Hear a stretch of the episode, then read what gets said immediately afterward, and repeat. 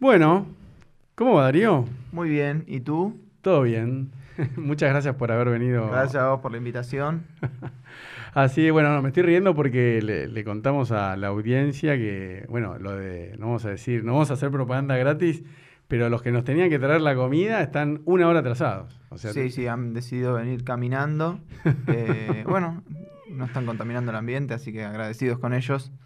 De acá a dos meses llegará. Tenés que hacer un video. De, ¿Hiciste alguna vez alguno así de He pedido? hecho alguno de esos, sí. ¿Sí? ¿No lo vi? Sí, sí. De, ¿Así de esto específicamente? No sé ¿De si de esto específicamente, No, el momento ese en que no llega la comida. Es, una buen, es un buen momento, ¿eh? es un buen disparador para un video. Sí, ¿no? Sí. Así que bueno, como te, te contaba un poquito fuera de cámara, antes de empezar a grabar, eh, un poco cuál es la idea del podcast. Entonces, contanos un poquito, eh, bueno, ¿qué edad tenés? E- Eso ya me lo contaste a mí antes. pero- 27 años. O sea, sos del año... 91. En un mes más o menos cumplo 28. Uh, está cerca de los 30. Menos de un mes, ¿eh? 15 días.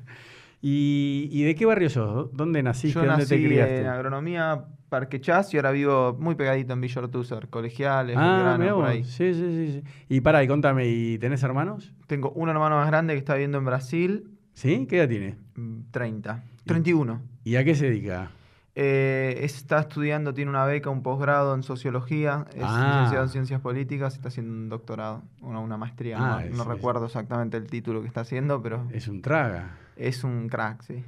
Ah, mirá vos. Pará, ¿y, y tus padres eh, a qué se dedican? Mi madre es actriz, mi padre es contador. Ah, mirá vos. Pará, ¿es actriz, actriz? O sea, ¿trabajó en teatro, todo? Trabaja, ahora está haciendo dos obras.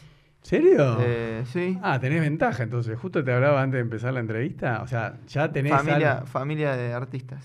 Claro, porque yo eso No, siempre- nunca vivió directamente de- del No, teatro, pero siempre estuvo en obras, se hizo cosas. A ver, para que te lo bajo un poquito porque si no me, me Estoy tapa. ahí, ¿no? No, no, pues si no te veo. Ahí está, no te veo bien la, la cara. Si, si querés esto, lo, ahí lo subís.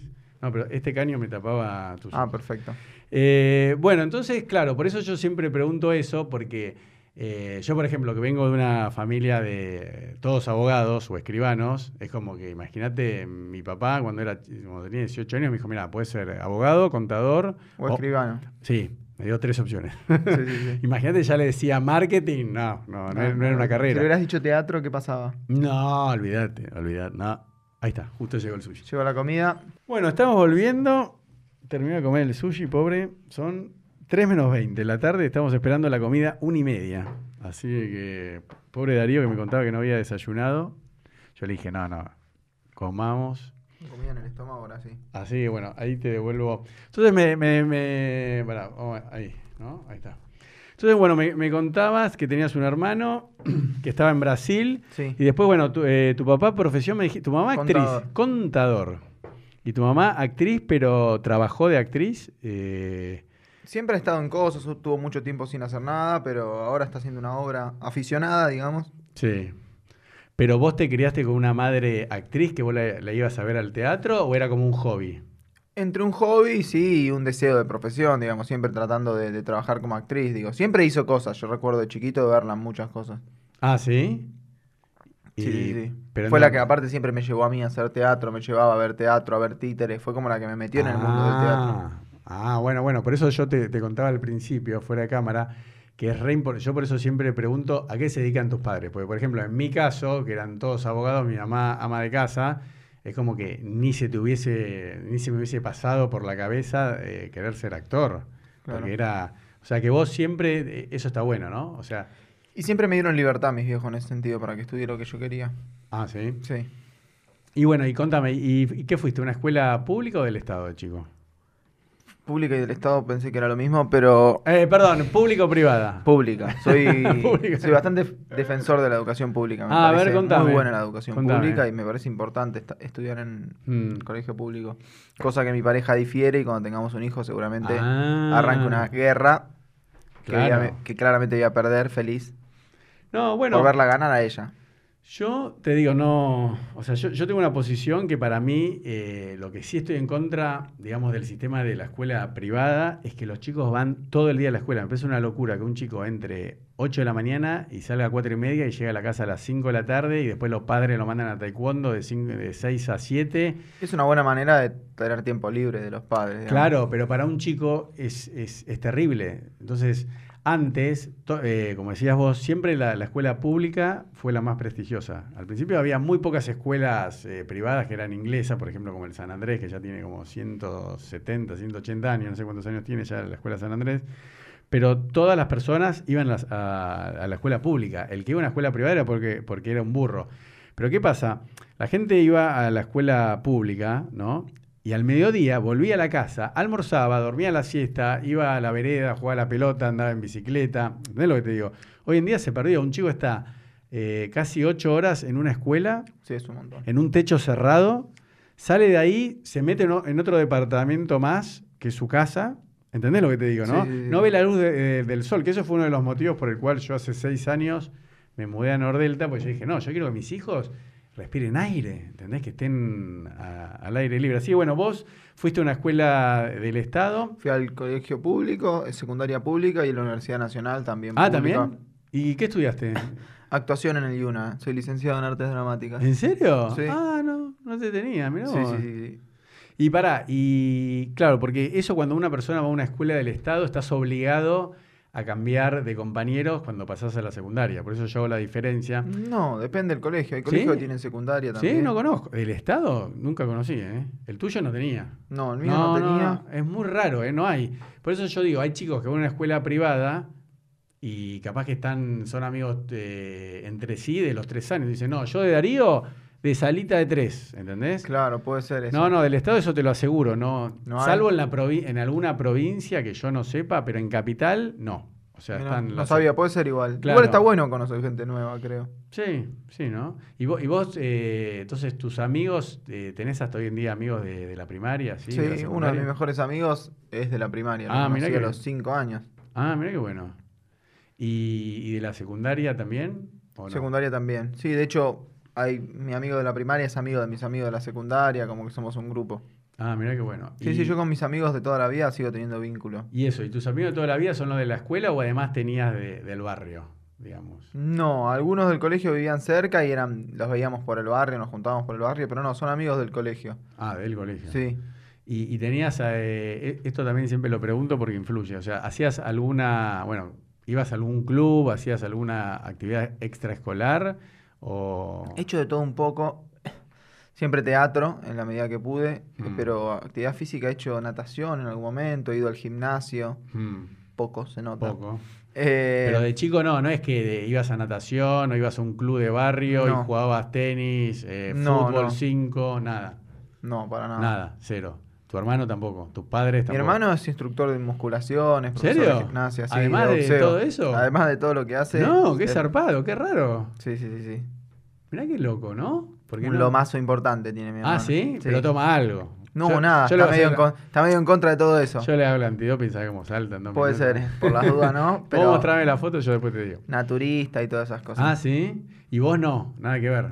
Yo trato, hago pilates dos veces por semana. ¿En serio? es- sí, ¿Sigue tengo mucho, pilates? mucho problema de espalda tengo. Ah, ¿sí? Hago RPG, ando en rollers de vez en cuando. Ah, eso está bueno. Yo, Sí. yo, yo hacía de chico. Sí. Acá se puede andar por la calle. Sí, acá, sí. Acá tengo asfaltado. unos rollers, si querés te los presto. Dale. ¿Cuánto calzás? Eso estoy complicado. No, y yo eh, 42, 40. No, creo que me entren entonces. ¿Por qué? ¿Cuánto 45 y pico. No sé, porque me los compré medio grandes. Bueno, tal vez Por ahí sí. Pero, ¿a, a qué edad patinabas en roller? No, ahora. ¿Ahora? Ahora. Ah, vos. Ya hace un par de años, 4 o 5 años. ¿Y cómo, cómo arrancaste con los rollers? Me compré unos rollers y salí a la calle. Qué Me loco. caí un par de veces, dije no me gusta esta parte de caerme. Pero usás rodilleras, todo. Sí. Ahora ya no tanto. No, siempre hay que usar. Sí, por ahí no me pongo las coderas, no me pongo casquito. No, pero esta, si te Esta es clave. Esta es clave porque Esa la uso siempre. te das con el. O sea, uno se cae, pone la mano en el pavimento y. Sí, aparte porque trabajo con mi cuerpo, soy actor, digo, si estoy lastimado no puedo hacer función, no puedo trabajar, no, puedo te grabar. una mano, no, no, no podés. Así que bueno, para, ¿y en la primaria eras buen alumno? ¿Cómo eras? Más o menos, ¿no? no Más o creo. menos. No, no, un promedio he tenido 5, 4. había mucho regular, no había nota, no había número en esa época, era No, bien regular. Pero por eso eras. eh, no- Muy malo, repetí tercer grado. Ah, a ver, ¿viste? Repetí tercer grado porque no se me entendía la letra, lo que escribía, y tenía mucha falta de ortografía. Uh, contame Cosa que sigo manteniendo, no se me entiende la letra y tengo mucha falta de ortografía. A ver, contame eso. Y ¿Cómo- después cómo? pasé de tercero a quinto, no cursé cuarto grado. Ah, o sea, no perdiste un año. No, porque quería estar con mis compañeros. ¿Y cómo hiciste? Di un examen libre. Qué bueno. Sí, teóricamente entendía todo, el tema es que sigo escribiendo mal. No, no se me entiende la letra. Bueno, pero hoy en día no, no hace falta escribir. No, digamos. pero escribo mal. Soy muy distraído. Yo todo el tiempo, la gente sabe y se- me burla mucho por eso. Escribo muy mal las historias, pongo mal palabras. Error de ortografía, errores de poner tres veces la misma palabra. Hoy, voy, hoy, al voy a comer. Pero, pero por chat. Por O- todos lados. Por cualquier medio en el que yo pueda escribir, Pero le no- pifio. Soy. Tengo ADD, no sé, soy. Eso, no, no, no, pero tengo ¿cómo se llama? dislexia. la- Eso, dislexia. Sí, tengo, debo tener. Ese no, no me lo. No, te- no está chequeado, pero debo tener algún puntito. No, de- porque viste que como Tom Cruise dice que es disléxico, Sí. ahora todo el mundo se anima a decir que es disléxico porque está de moda, viste, como decir, no, yo soy disléxico, pero igual triunfé en la vida. Eh, Claro. No, por eso, vos nunca te lo diagnosticaron. No, pero no, tampoco me dijeron que no. Mirá Así que vos. nada. Así ¿sabés de diagno- re- Si sabés diagnosticar la, No, no, no, la dislexia. Pero eso sí te marca, o sea, repetiste, por un momento pensaste que ibas a perder a todos tus compañeros. Sí. ¿Y quién? ¿Tu mamá te dice, no, vas a dar libre? Así No, yo, yo un poco insistí, mis viejos averiguaron y obviamente me motivaron. Yo estudié un poco. Mientras recursaba tercero, eh, hice materias y estudié particular Ah, cuarto ¿la grado. tuviste que recursar? Sí, tercero lo recursé. Ah, yo pensé no que... me dejaban hablar en la clase. Cuando hacían una pregunta decían, Darío, no, porque ya sabes. ¿Y para qué me hiciste recursar, hija de mierda? Te puedo insultar, perdón. Si no, sí, sacamos. sí, este es se- Sacamos- No, se puede, se puede insultar. Ya puse que es explícito, así que Ah, bueno. en el podcast sí que puede decir todas las ma- malas palabras que quiera. Escuchame. Ah, sí. Ah, no, yo. Claro, porque si no, ¿qué hace un chico a los 8 años, no? En la Sí. casa. Nada. Para, y, y como ibas a la del Estado, cuando volvías al mediodía a tu casa, ¿qué hacías? Volví a las 4 de la tarde. Yo me quedaba a comer en el comedor escolar. Ah, sí. Era doble escolaridad. Ah, doble, qué Sí. raro. ¿Y qué hacían Pero- a la tarde? Vendíamos drogas. no, teníamos otras materias. Teníamos algunas materias a la mañana, otras a la tarde, alguna tarde por ahí gimnasia, Para, dependiendo. ¿cómo se llama la escuela? A ver. Mariano Hacha, ¿Y doble en la calle? Rossetti, en- R- entre Heredia y 14 de julio. Rossetti. Pero eso no es. Pleno Villa Ortúzar. Villa Ortúzar.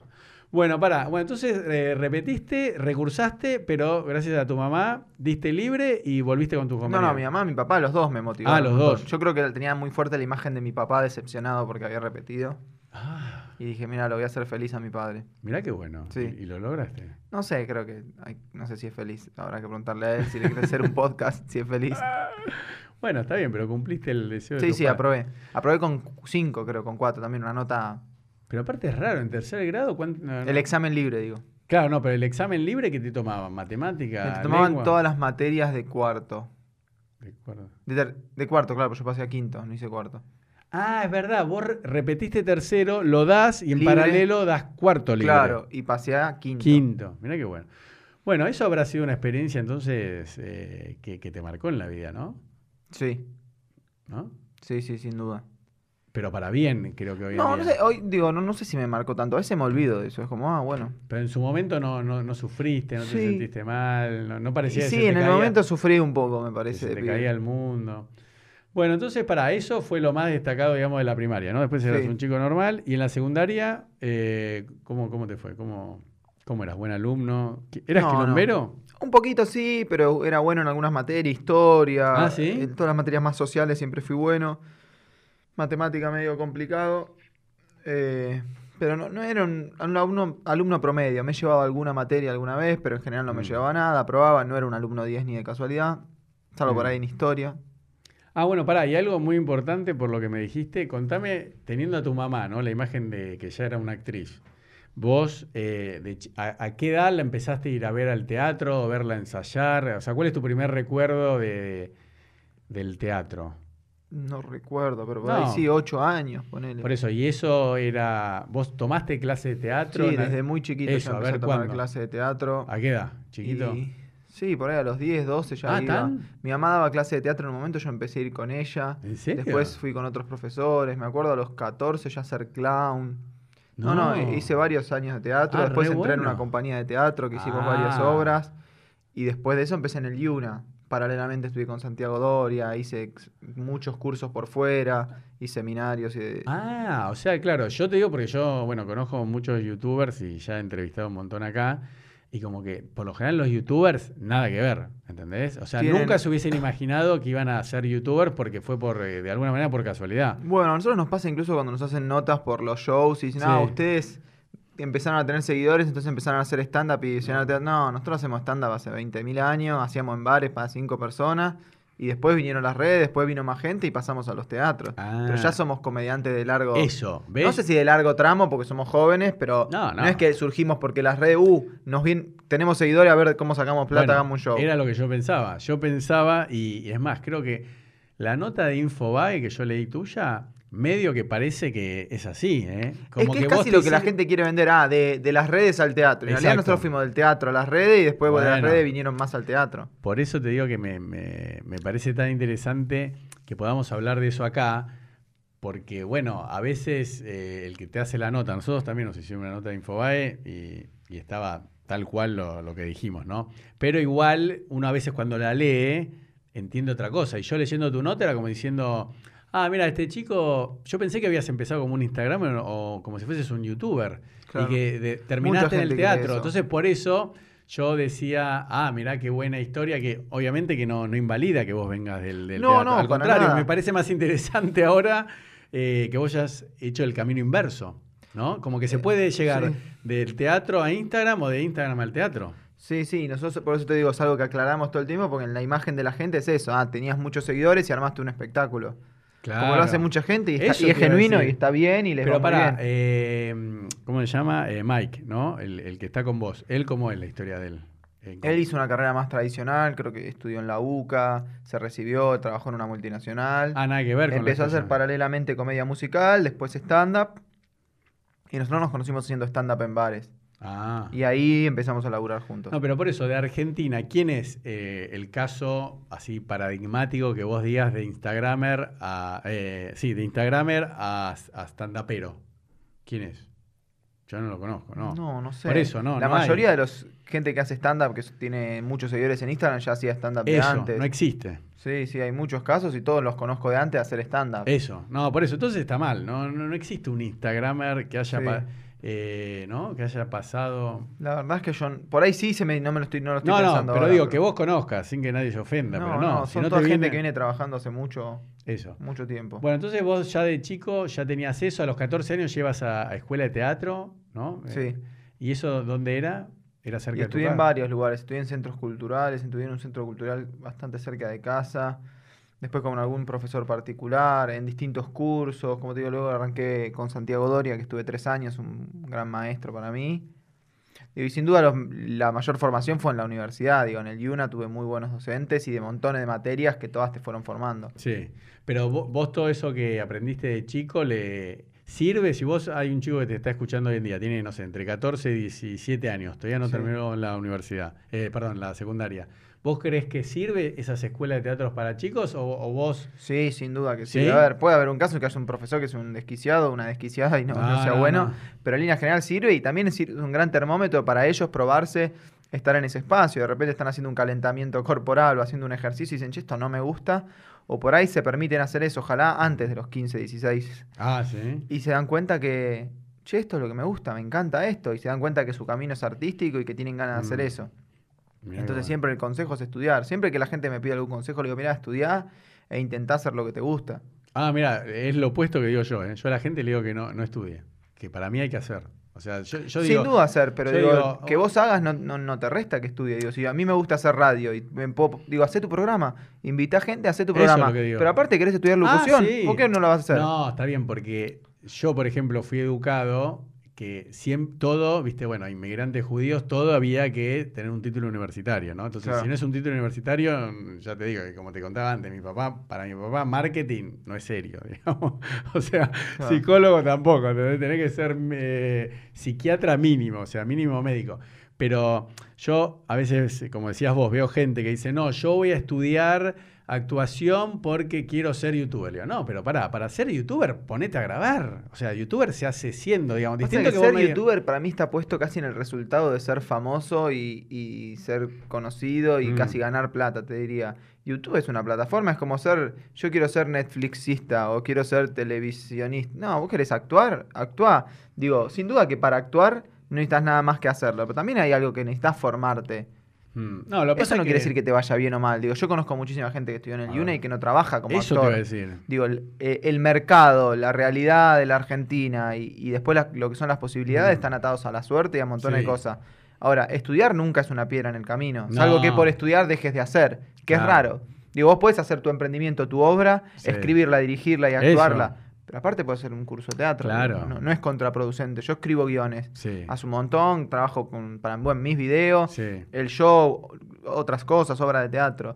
Y las puedo hacer. Si aparte mañana hago un curso un- avanzado No, de dramaturgia, no me va a restar.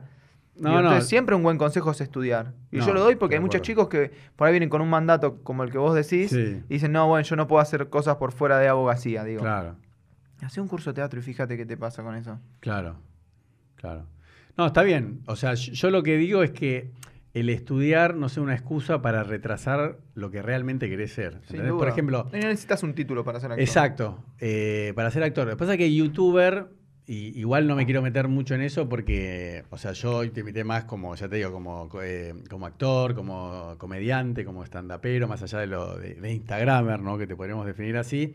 You- eh, los youtubers tienen su propia estética, ¿no? Y tienen su propia carrera. Entonces, para ser youtuber no tenés que estudiar actuación. ¿entendés? Para ser youtuber te haces eh, con horas de vuelo, de editar y, y de grabar, ¿entendés? O sea, youtuber que venga del teatro yo no conozco. O sea, el único que hay es eh, Merakio, pero él ya tiene escuela de teatro. No sé si lo conoces a No. Merakio. Ah, bueno, es un youtuber. Bueno, entonces para... Entonces vos Sí, ya- yo igual, Decime. como digo, tener herramientas a tu disposición no te va a restar. Sin duda que, digo, muchos actores que uno admira y, y los actores de antaño argentino, los actores Mm. famosos mundiales de hace mil años, Sí. se hicieron en las tablas. Sin duda que nada te educa más que el escenario. Eso. Yo cuando doy clase de teatro lo digo, cuando doy clase de stand-up les aclaro, chicos, nada les va a enseñar más que el escenario. Claro. Yo les estoy explicando una estructura, Sí. pero el escenario les va a enseñar todo lo que Mm. necesitan. Ah, bueno. Ahora, venir a un curso o hacer Sí. algo, digo, sin duda te da herramientas. Obvio. Digo, cualquier youtuber, por más bien que le vaya, si hace un curso de teatro y, y suma a su bagaje de, de opciones Mm. nuevas formas de Mm. hacer cosas, me parece que le va a sumar. Ok, buenísimo. Bueno, entonces, para, de, de- de esas clases de teatro a los 14, ¿vos te, siempre seguiste hasta que terminaste el secundario? ¿no? Siempre seguí haciendo En algo distintos teatral, sí. lugares. O trabajando desde asistente de dirección. Ah, a en ver, una eso obra. que es importante. A- ¿Ya de eh, tan chico?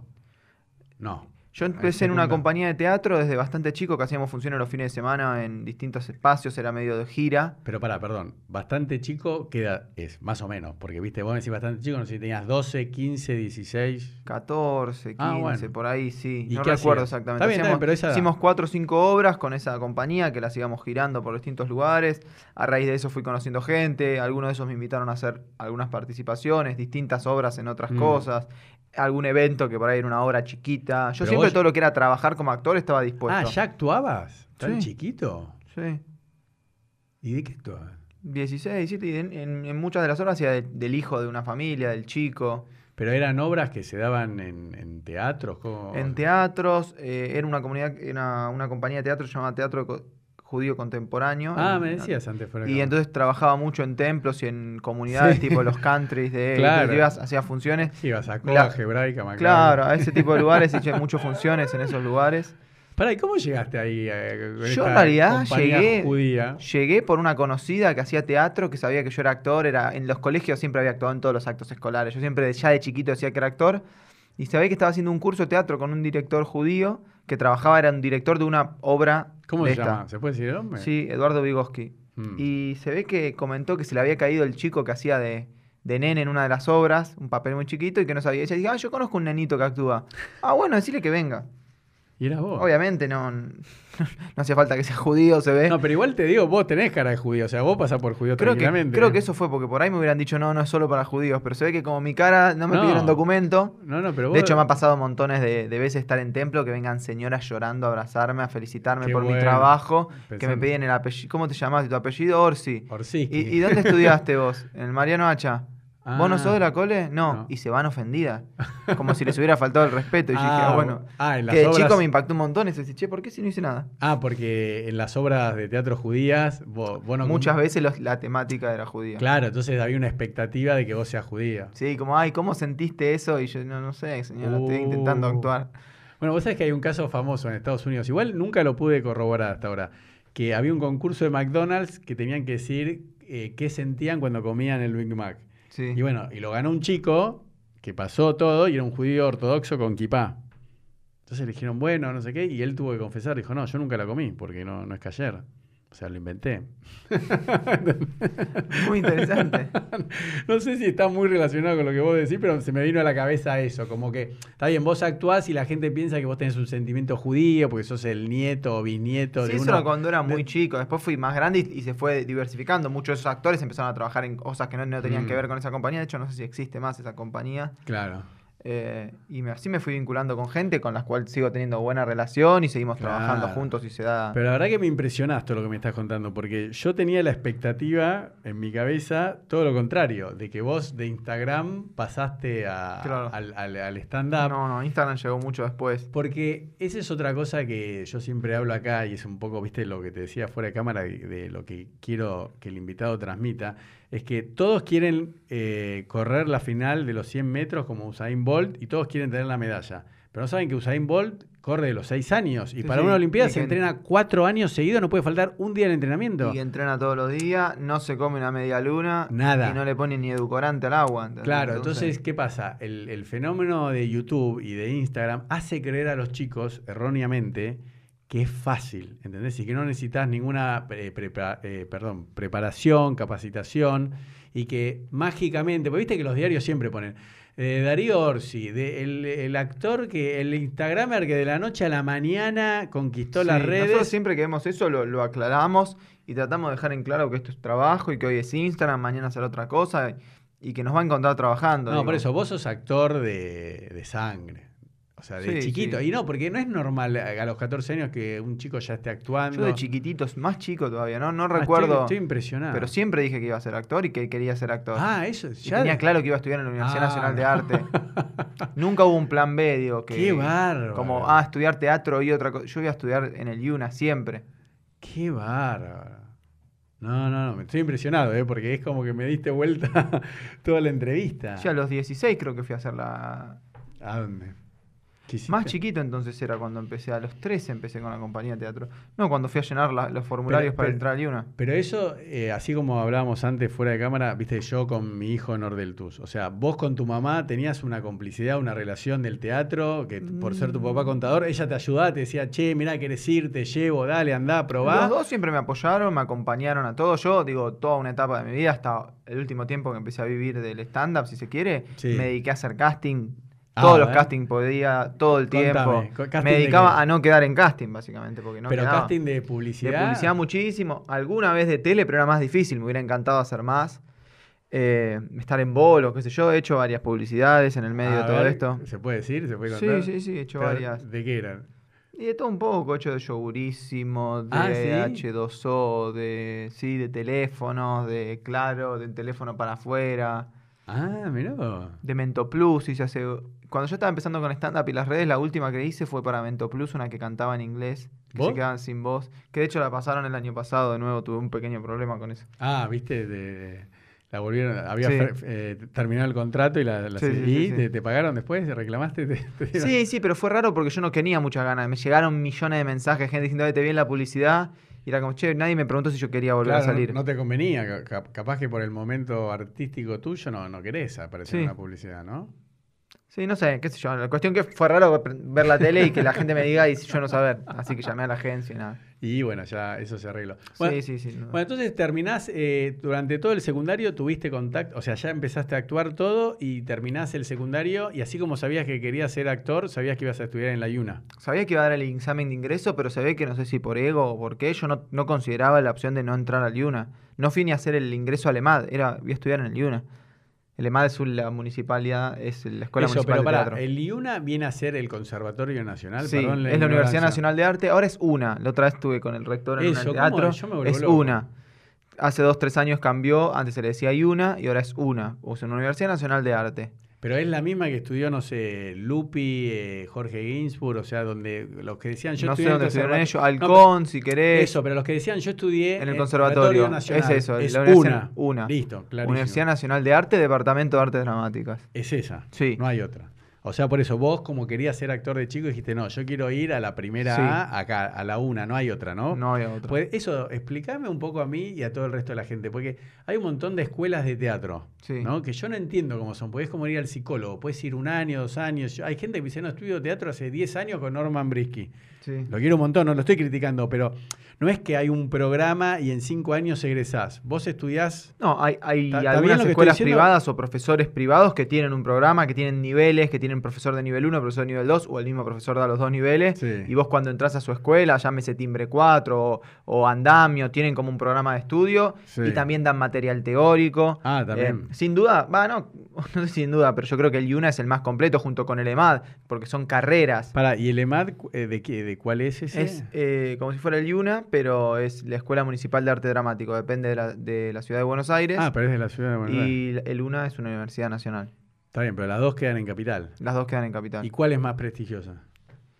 No sé, digo, conozco gente de los dos. Siempre hubo pica de, viste, y los del UNA Sí. decíamos, nosotros somos la Universidad Nacional Eso. y los otros son la escuela, pero después te das cuenta que es como... Pero los egresados, eh, ¿quién, quién- quién tiene más títulos? ¿Quién salió más veces campeón? No, ¿Quién tiene no más sé, actores? Es que, no, es que es eso, en realidad, No, viste, los actores más famosos y más conocidos no fueron a ningún lado, son los hijos de, amigos de... Y agarrado de cualquier novela y fíjate quiénes actúan. Digo, Ah, bueno. Digo, Joaquín Furriel es un actorazo y estudió en la universidad, pero la mayoría. Digo, hay montones que están formadísimos, pero hay un montón Sí. de gente que, aparte de estar formadísima, entró porque Sí. es conocida. Entonces, ni ir al Yuna ni ir al EMAT te garantiza actuar. Digo, No. y no estoy en contra de la gente que es familiar de ni nada, porque No, hay muchísima gente ta- talentosísima, Sí, ahí digamos. está.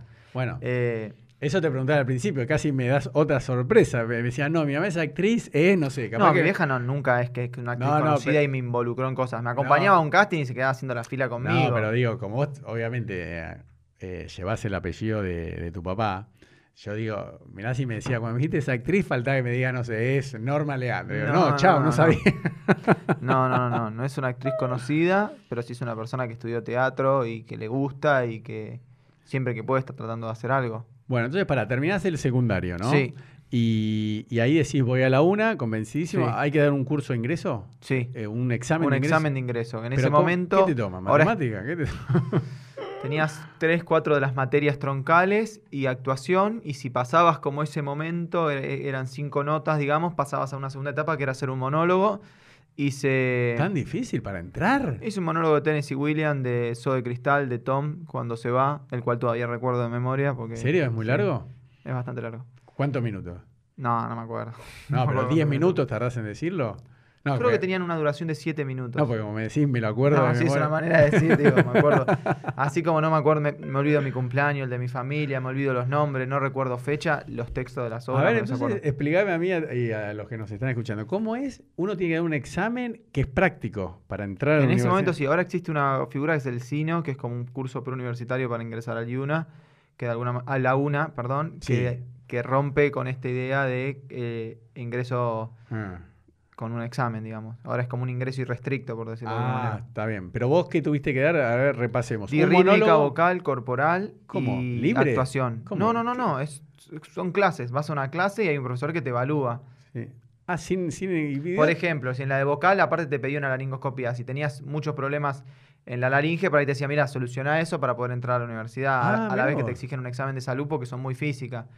No sé qué evalúan, pero si la clase corporal dice levanten los brazos y levantás un pie, o Mm. eh, chicos, bueno, a caminar por el espacio, decís no, no me gusta caminar, ese profesor probablemente diga, mira, este chico me parece que no está. Ah, te Por decir. Y el Ah. de actuación, lo mismo, verás la disponibilidad, o mismo si sos muy chico y todavía no estás como para vincularte con otro, cada profesor tendrá su criterio, te evaluaban. Aprobabas la primera etapa y la segunda era presentar un monólogo y había un jurado de tres docentes. Si dos te No. aprobaban, ya entrabas. Te aprobaban los tres, entrabas. Qué nervios, ya así de una. No, no lo viví con nervios. ¿Vos? Suena o- mucho o- más terrible de lo que. Digo, a ver, Sí. cuando yo lo hice había un promedio de.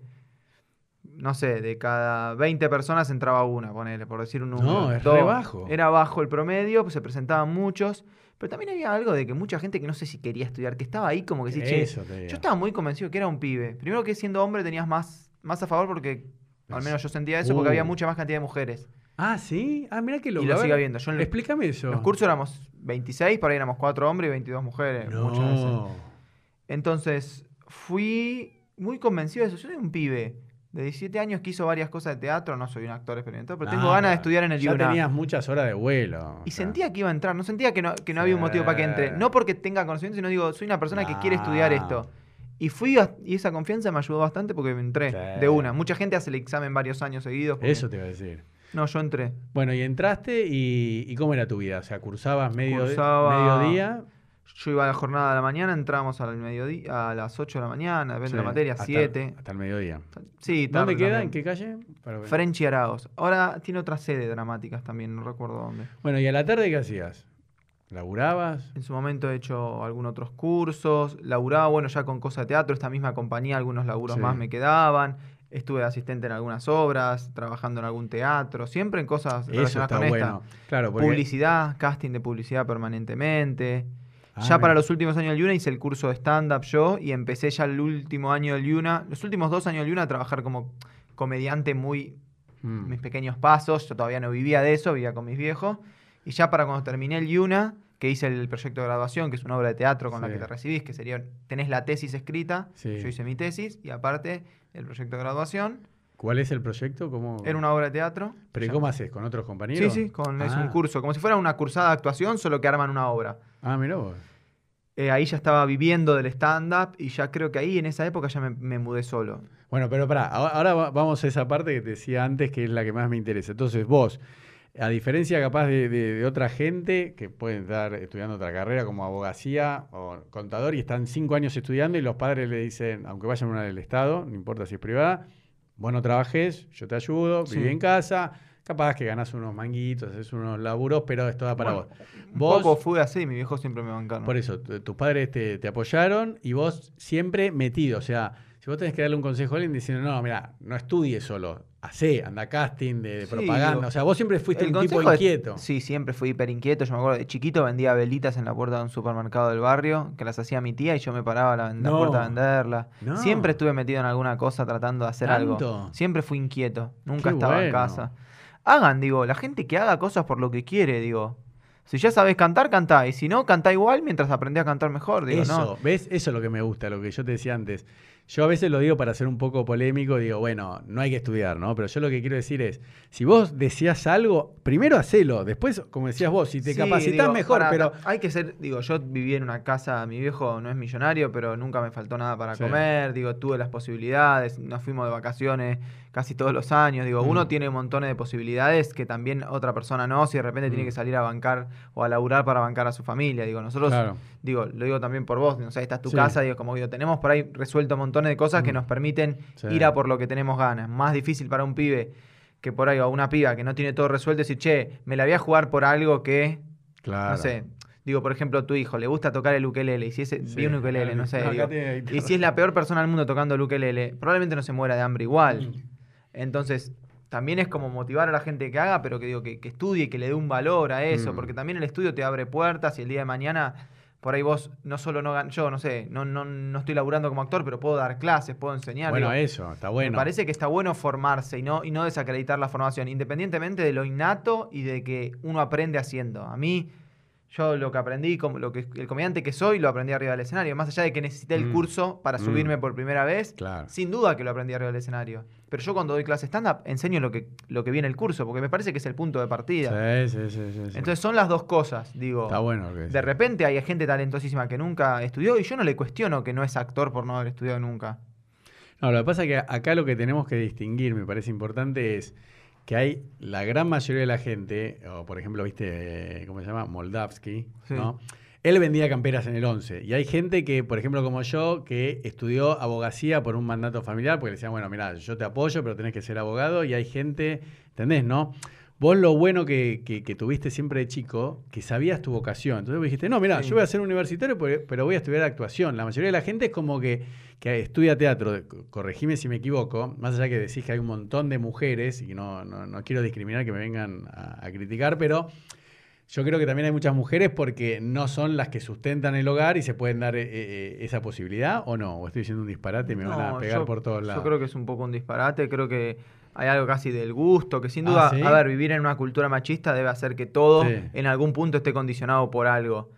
Eh, por ahí tienen más eh, facilidad para conectarse con la sensibilidad y las emociones y Mm. darse cuenta que quieren ser actrices. Ah. Yo no sé hoy cómo está la currículum, yo te, de, de inscriptos. Yo Mm. te digo, cuando yo hice Sí, el ingreso, era abismal, era 80-20 la diferencia Bueno. entre mujeres y hombres. Mm, perfecto. Eh, pero también por ahí porque es un espacio mucho más sensible y que te vulnerabiliza y por ahí el hombre está más rígido frente a eso.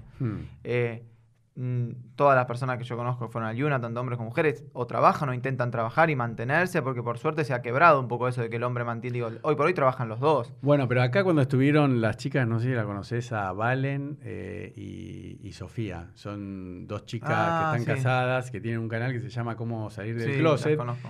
Ellas me decían, y no, las dos trabajamos de mozas. Y yo, viste, pero me decían como algo súper obvio. Y yo le digo, perdón, no entiendo, ¿qué tiene que ver con teatro? Me dice, ah, bueno, te explico.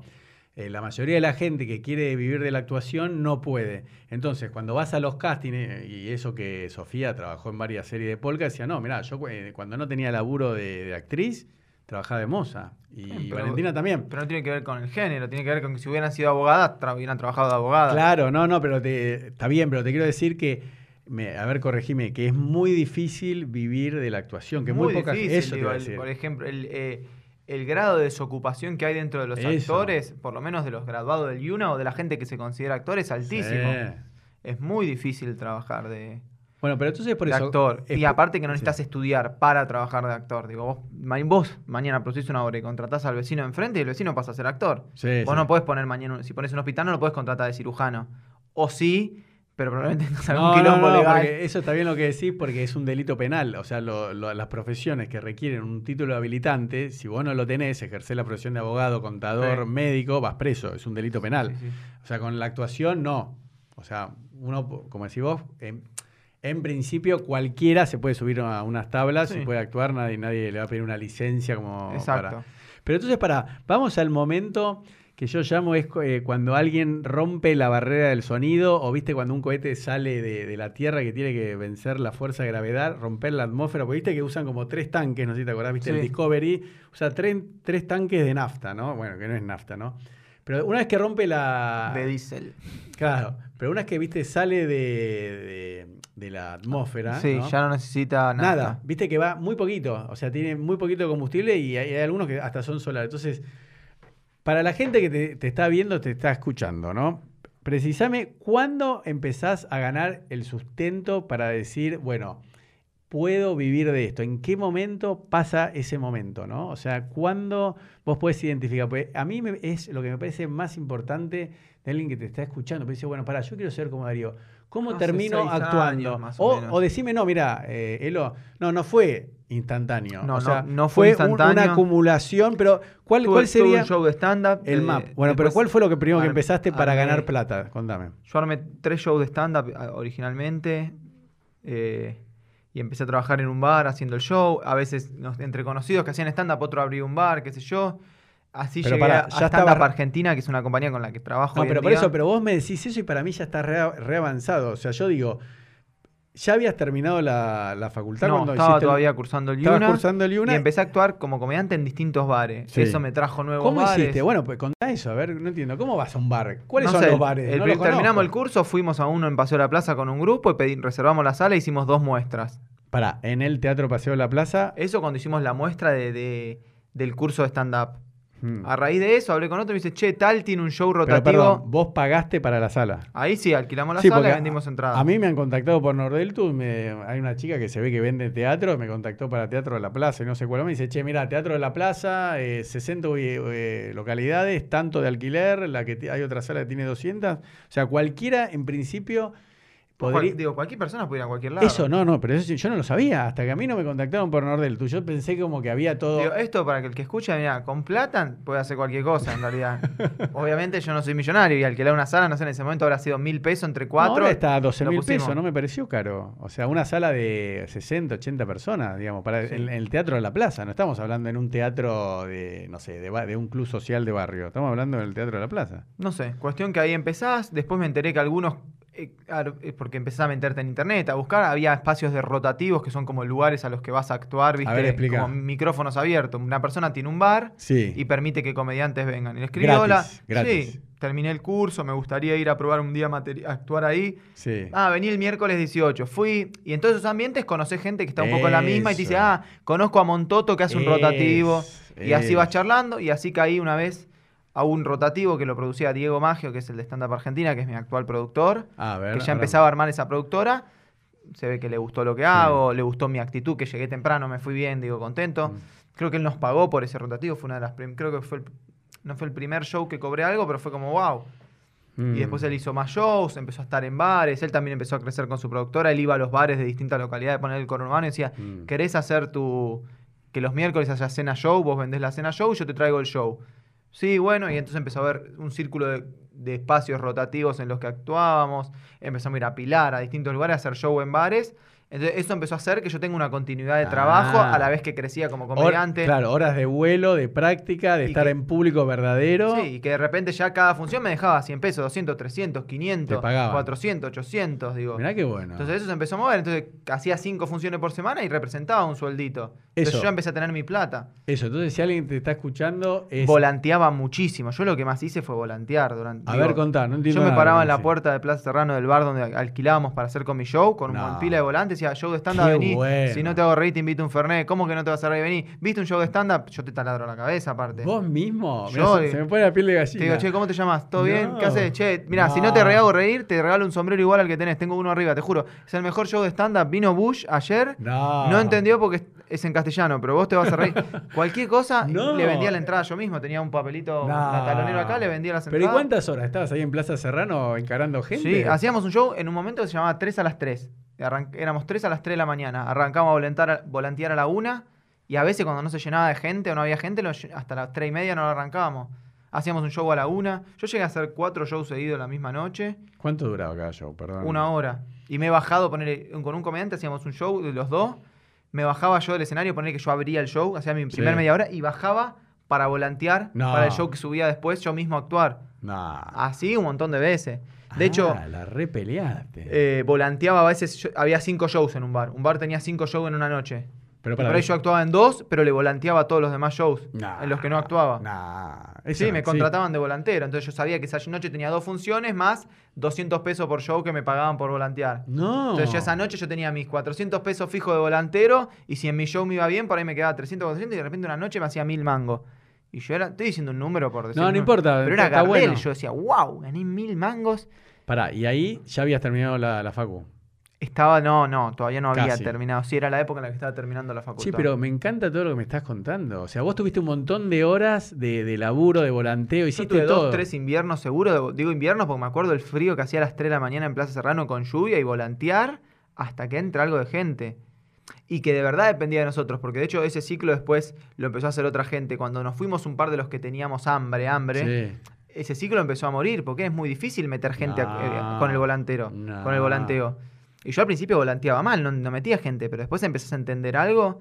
Así nos fuimos a la costa. Yo hice varias temporadas en la costa, bueno, ahora sigo. Pero pará, en En, esa la época. costa volanteábamos tres días seguidos para- previo a una función. Pero pará, ¿no había Facebook, Instagram en esa Sí, época? había un Instagram, Facebook, pero no, no, no, no traía gente, te sigue traía. tu familia, te va a ver una vez tu familia.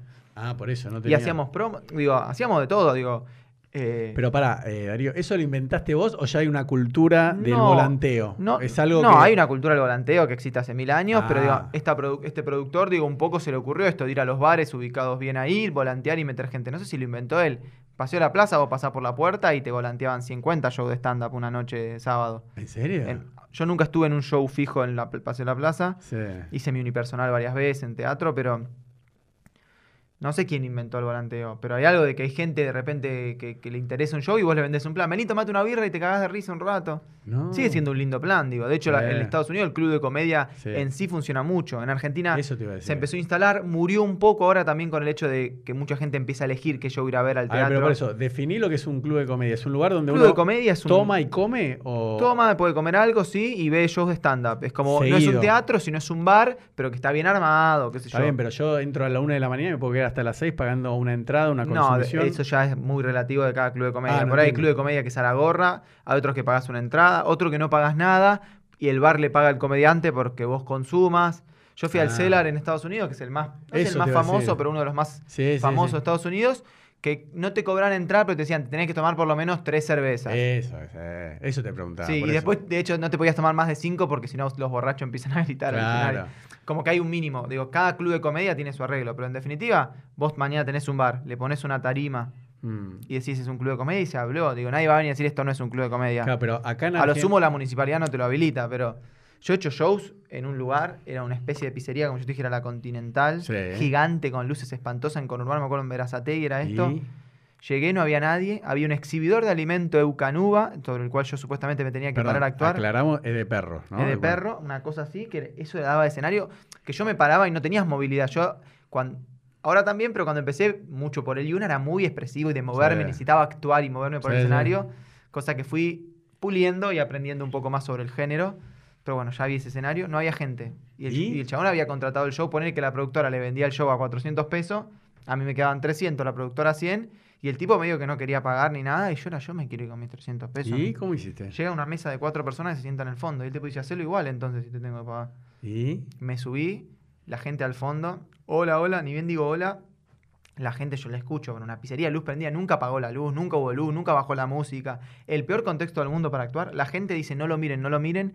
Y empezó a comer la gente así mirando la pizza, diciendo no lo miren, para ver si yo me moría, desaparecía. Sí. Y yo estaba ahí queriéndome morir frente a la situación que estaba a punto de vivir. No, hice mis media hora de stand-up porque yo quería cobrar los 300 pesos. Ah.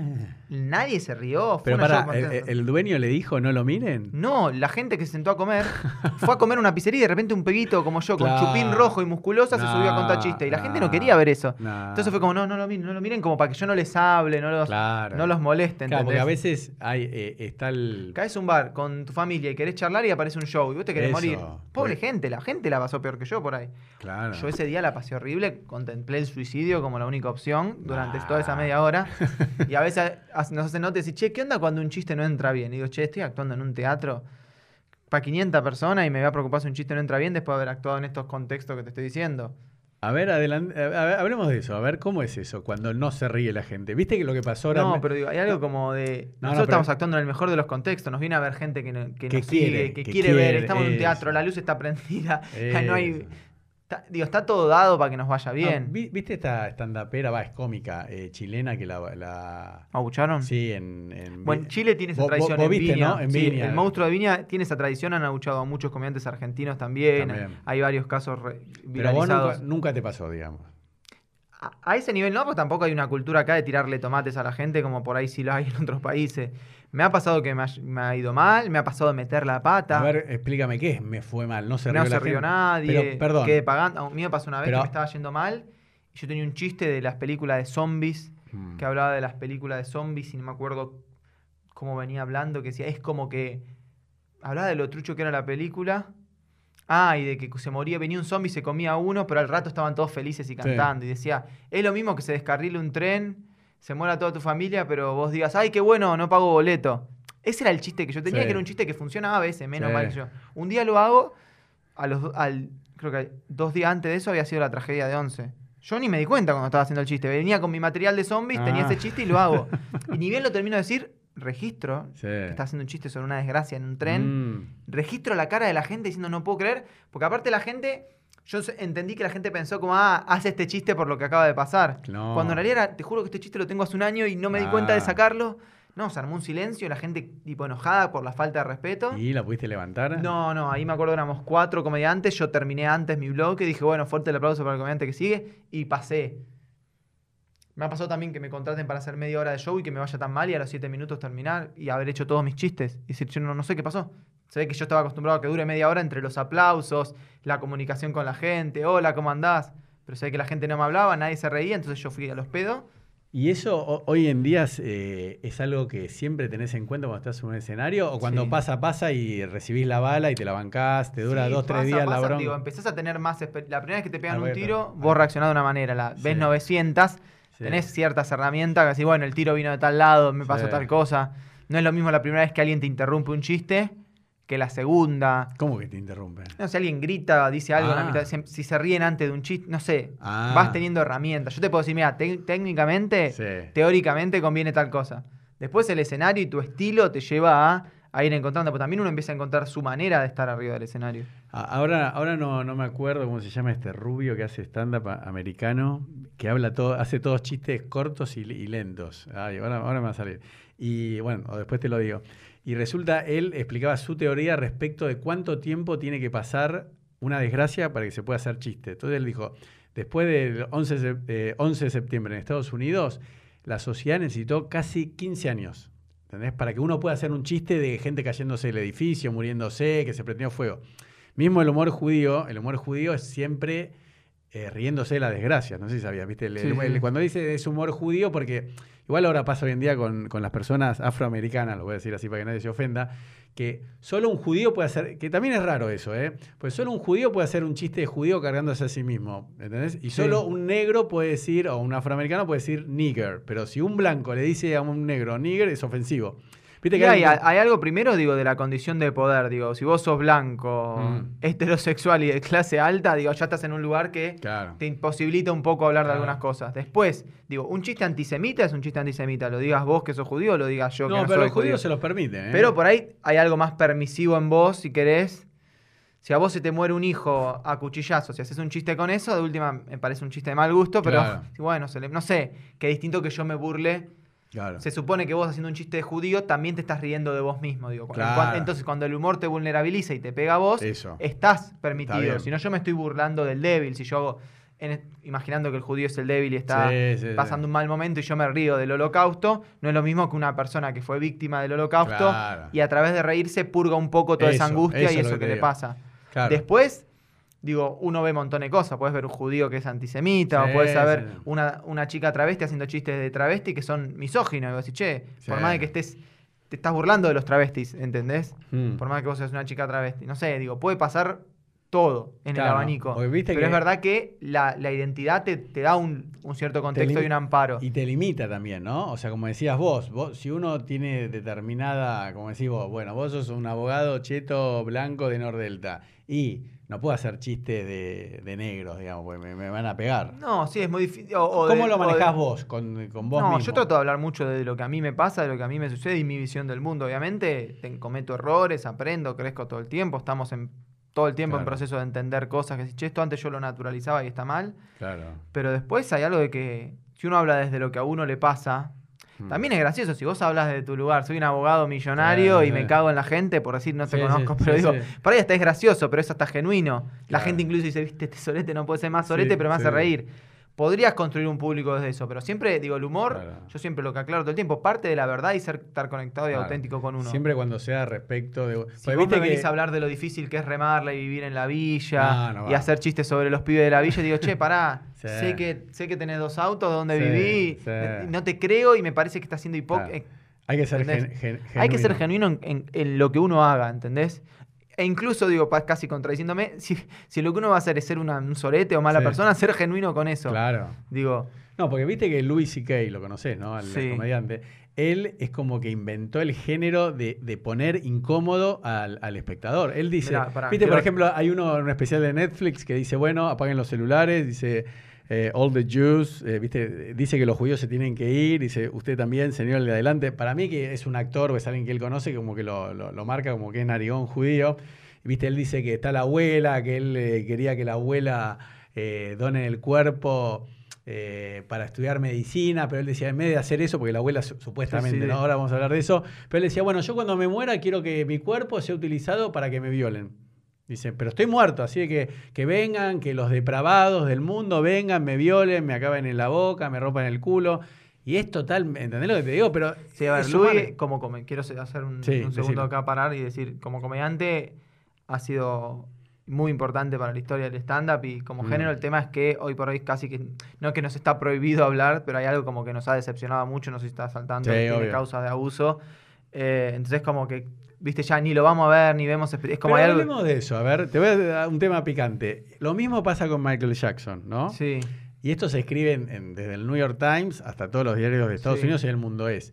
¿Se puede separar a la persona de la obra? Sí Sin o duda no? que se puede separar, pero también hay que decir, che, hasta qué punto uno quiere alimentar una industria o, o- o una persona que es un abusador y que por ahí es un abusador impune o es un abusador que nunca va a ir en cana por montones de Mm. cosas que hizo.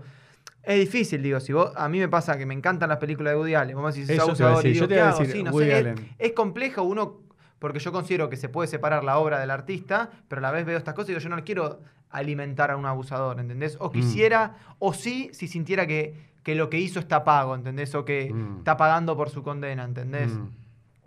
Mm. Más vale que hasta puede haber un morbo, ¿entendés? En decir, uy, Juan D'Arte va a sacar una película, Claro. pero es un abusador, no quiero, digo, no, no, no, no quiero que se le dé el espacio a, a- a Mm. esa persona, ¿entendés? Esa es tu posición, digamos. o sea, Sí, es que me no- genera vos- contradicción. vos no lo de Luis. C.K. como comediante y sinceramente me parece un comediante extraordinario. Digo, estructuralmente, arri- digo, tiene un manejo de, de- de los temas, ha logrado hablar de algunas cosas y, y hacer observaciones muy agudas y muy duras de la realidad.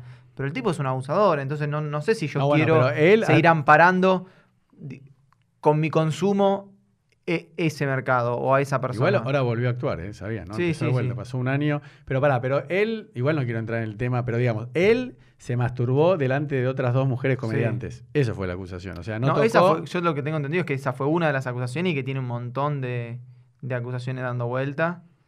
Bueno, no, pero... Y, y- y tampoco entrar en el detalle si le, le tocó la teta una, dos, le metió. Digo, todos entendemos que es un- una persona Mm. que abusó de su poder. Digo, entonces me parece que casi como dando un mensaje de romper contra el abuso de poder, uno tendría que poder cuestionar todos los abusos de poder en mayor o menor escala. Bueno, desde- pero eso también lo hablé con las chicas Sofi y Valen. O sea, Sí. en, el, en el teatro hay, hay un montón de casting sábana. Muchísimo. Y yo le pregunté a Sofi, le digo, ¿y vos qué opinás? ¿Para vos es doping? Como diciendo, es tener una ventaja. O sea, ¿qué es el doping? El doping es cuando alguien toma una sustancia que lo hace correr más rápido y el resto no, no la puede tomar. Sí. O prefiere no tomarla porque el que toma, el que hace doping está haciendo trampa y no quieren que lo atrape. Entonces yo le digo, para vos, Sofi, eh, acostarse con un tipo, ¿es doping o no? Me dice, si le gusta, para mí no. Yo te digo, la- un montón de gente que escucha la entrevista porque eh, que, que está en Spotify se, se- se- se horrorizó, como diciendo, ¿entendés? Porque estás como diciendo, bueno, no, no pasa nada. Pero yo le decía, mira, para mí no. ¿Vos, vos qué opinás? Le digo, para mí es injusto porque tiene hay, que hay ganar un la abuso que de tiene. poder y está, y digo, que.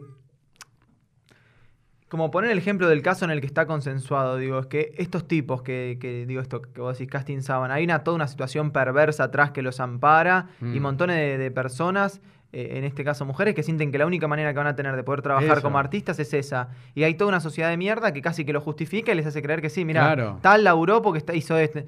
Y es horrible, digo, yo lo, lo conozco por amigas, mismo hablar con mi pareja, con un montón de gente que me cuentan situaciones de mierda que uno por ahí, por ser hombre o... o- ¿Existe eso realmente? eh, o es un- existe muchísimo más de lo que uno quiere y con una perversidad que... Porque no es que vienen y te dicen, mira, vos me chupás la pija y mañana empezás, perdón por lo guarango, y mañana se empezás a hablar, trabajar... se- no, acá se habla como se habla programa. entre amigos, habla ¿Entendés? tranquilo. Vos haces esto, mañana te doy el papel. No es tan así. Hay toda una, una situación perversa. Che, te mandé mi material. Ah, sí, lo vi. Hay unos nuevos proyectos. ¿Querés que nos juntemos a tomar un Eso, café? así dicen. Ah, sí. No me gustan mucho los bares. ¿Querés venir acá? Sí. Entonces la piada es.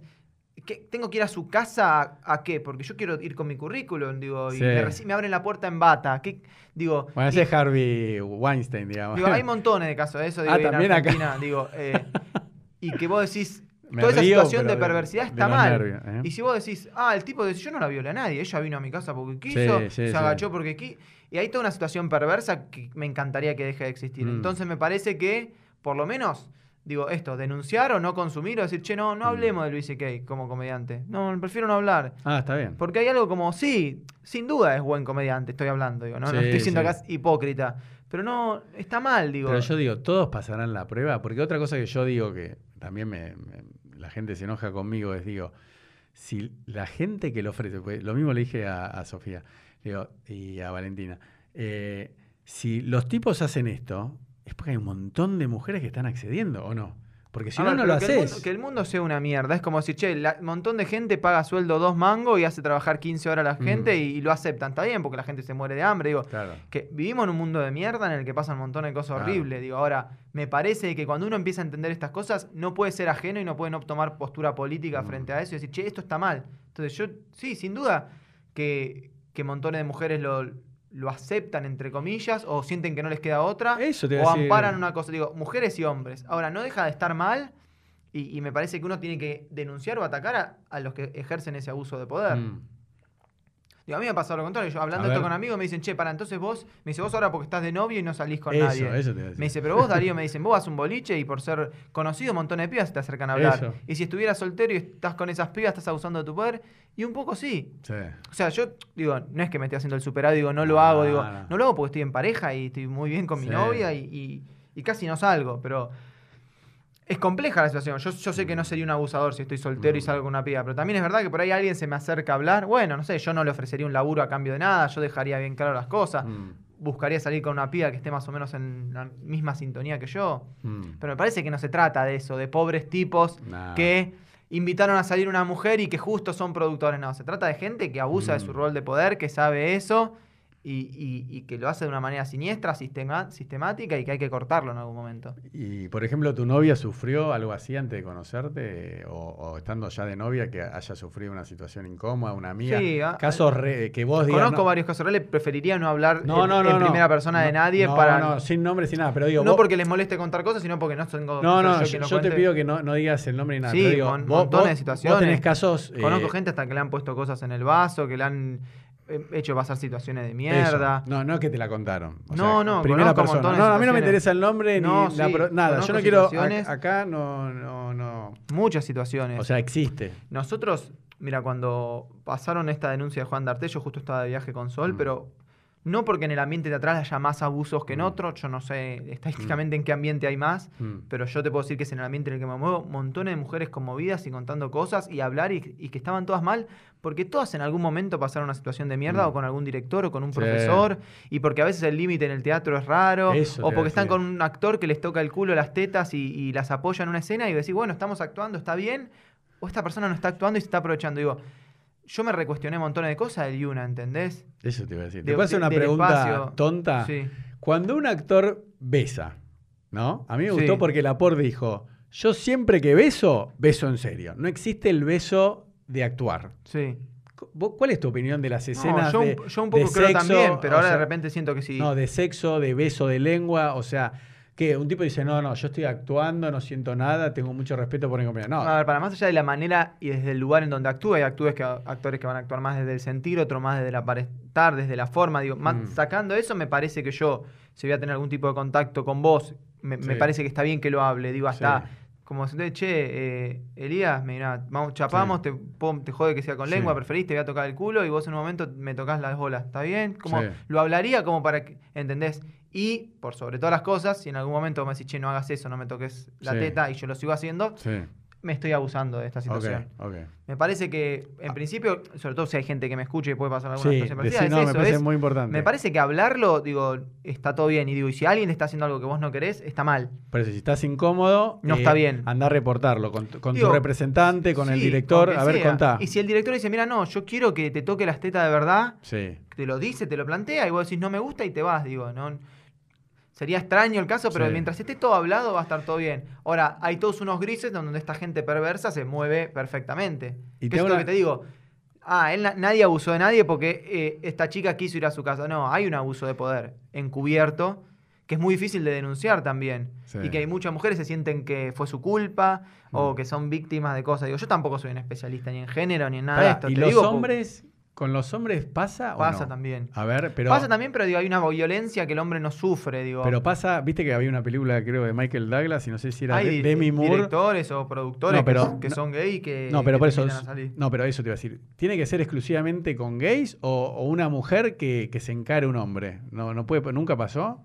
Una No, no, mujer. No, conozco la no historia y te vuelvo a decir, creo que estamos. Ahí. En este momento hay montones de especialistas en este tema que te No, podrían no, no, responder no, no, mejor yo- que yo- yo. no, pregunto sé que de hombres que me han invitado a, a tomar algo, de muchos amigos que fueron a llevarle algo a un productor y amigos que por ahí son muy llamativos, que les han hecho propuestas. Justo ayer me comentaban algunas cosas, un amigo charlando, Bueno, pero con que te inviten a su casa a tomar un champán.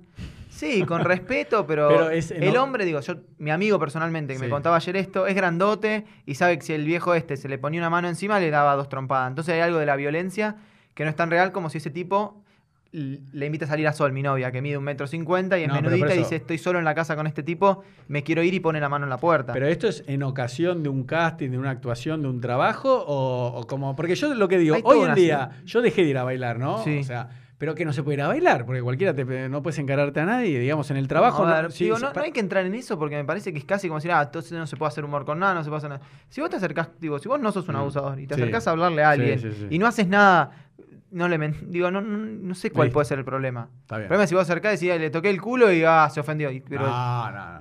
Tampoco estoy diciendo que vos el día de mañana estés con alguien y bueno, ahora yo te voy a desvestir, que, que comentes todo y hagas una narración. Me parece que es claro de lo que estamos entendiendo. Dale, está buenísimo. Digo, si vos tenés una secretaria joven y decís, che, está complicado el laburo, ¿no? Sí. ¿Qué haces mañana? Yo ando medio tenso. Y sos un sorete, digo, perdón, te pongo a vos de ejemplo, pero como No, no, decir a alguien. la no es es que- lo mismo que si vos te enamorás de tu secretaria y se aman los dos genuinamente No, y razón, construyen un vínculo. Porque a veces te ponen esas excusas para Sí. justificar otras cosas. No, no, está bien. Igual eso también es importante aclarar que pasa en todos los ámbitos, no solo. No, pero, sin duda, como yo es el vos, ámbito que conozco. En la actuación hay contacto físico, hay beso, hay abrazo. Sí, me, me he cuestionado un montón de roles de docente que por ahí vienen, tocan el cuerpo y eh, me pasa a mí dando clases, que muchas veces estamos haciendo ejercicios corporales eh, y uno ve y quiere corregir. Y yo le decía a Sol, que doy clases con ella, digo, me, me pasa que no, yo hoy por hoy no, No, no, no, no, no. puedo tocar un cuerpo. Y me acuerdo que en el Yuna, que por ahí te decían, llevar los isquiones al techo y por ahí te ponían las dos manos al lado del, no del culo, ¿viste? Y, me parecía perfecto que hagan eso, porque me están ayudando, porque no entiendo hacia dónde tiene, o en una clase de elongación o un profesor. Pero uno empieza a estar como más, ah, ok, no. Sí, a, a mí, a- a mí lo que me, me explicaron es: si te sentiste incómodo, es que te tocaron con mala intención. Uno lo siente, no, no tiene explicación. Vos decís, che, mira, estaba en la clase de teatro. Me parece. Sí. Bueno, ya está, es eso, te abusaron. Porque si vos lo sentiste sí, sí, incómodo, hubo algo inapropiado. ¿no? Sí, sí, yo creo que sí, que siempre hay que estar del lado de la persona que denuncia, si querés, en este- Mm. de- siempre hay que estar del lado de la víctima. Mm. Después vemos qué pasó, charlamos. Yo sé que si mañana una alumna dice, vos me tocaste la pierna de manera se- Sí. Sexual, yo sé que es mentira, pero le explicaré que no, le pediré Sí. disculpas por haberla hecho sentir mal. De todas maneras, como te digo, Te evitamos... cuidas más, ahora te cuidas mucho más. Sí, o, o trato de marcar más. O por ahí me pasa, digo, está mal, es sexista si querés, pero por ahí a un hombre le agarro más el piso y lo apoyo y se lo estiro y por ahí con una mujer prefiero que vaya sol. Está bueno. O más lo marcamos, le explico más Sí. con palabras y no, no lo hago tanto físicamente. Bueno, pará, terminemos con eh, la línea de tiempo. Entonces Sí. vos estabas eh, Plaza Serrano, volanteando, actuando eh, cuatro funciones seguidas. eh, mientras actuabas la primera, volvías, volanteabas para otro compañero, todo. De ahí, ¿a dónde pasás? Para seguir una línea de alguien dice, yo quiero ser como Darío. No, mirá. No, bueno, yo seguía así un poco más, empecé a crecer en las redes sociales. Bueno, también aparecían eventos o cosas a ver, como comediante que, que me generaban también un buen ingreso. ¿cómo es? A un ver. cumpleaños, de repente iba a hacer stand-up. Eso te iba a preguntar. Casamientos, bar mitzvah, cumpleaños. Eso He es mucho laburo, ¿no? Sí, he hecho, es espantoso. Pero A ver, ¿por qué? bueno, ¿Por qué es espantoso? gente que no te quiere prestar atención. Eso no te iba a decir. Sí, Eso te quería decir. El tema de alguien, ¿no? Vos vas a estar este fin de semana en Mercedes, ¿no? Es gente que va, te sigue por las redes, se entera, hay un cartel, una Sí, sí, propaganda, le gusta- dice, le gusta mi Darío show, Orsi, voy, pago la entrada. Ahora, cuando vas a un lugar que no pagaron para verte, es re difícil, ¿o no? sí, hay todo un laburo que uno hace, si querés, o con la experiencia que uno va teniendo para conectar con esa gente en ese lugar, pero sí, es difícil. Es difícil. Entonces, bueno, entonces tenías eso, cumpleaños, ¿no? Eventos, casamientos, eventos de empresas, lo que sea, vos ibas. Sí. Está bueno, hay un circuito, ¿no? Ahí se van pasando los Sí, contactos. hoy por hoy no sé cómo está ese circuito porque pero, casi no pero- hago, pero, pero lo hiciste. lo he hecho, sí. Y, y ahí sí ganas guita. Será difícil. Sí, sí, a veces me- no me salía, de repente cada dos meses me salía algo, era como todo, como te digo, eran muchos huevos en muchas canastas tratando Mm. de que alguno siempre genere ingresos. Bueno, ¿y, y dónde? Entonces tenés eso, tenés, ¿no? Para que la gente entienda. ¿Y cuándo empezás a agarrar tracción y ya decir, no sé, tengo plata para irme a vivir solo? No sé. O, no, o- yo ya vivía solo en esta época. Ah, ¿y cómo hiciste? A ver, ¿cómo hiciste? ¿Ya con eso, con eso el lab- laburo? Ya... Sí, sí, ya laburando del stand-up, haciendo los shows en los bares y todo, ya empecé a vivir solo. Mirá qué bueno. ¿Qué edad tenías? Más o menos, 25, 26. No, porque ahora tenés 28, ¿o no? 20 años, 22, 22 ya recibido. sí. ¿Y cómo tomaste la decisión ya de decir, bueno, ya tengo plata No, para, no, to- para ir- no tenía el título cuando me No, no, pero por eso, para decir, papá, mamá, me voy y me la No, lo hablé con mi viejo, mi viejo me ayudó un montón. Ah, sí. Sí. Qué bueno. Y entonces, a partir de ahí, arrancaste y, no- y no paraste más. No, espero no parar más, porque si no, la depresión. Pero ¿y cuándo fue la...?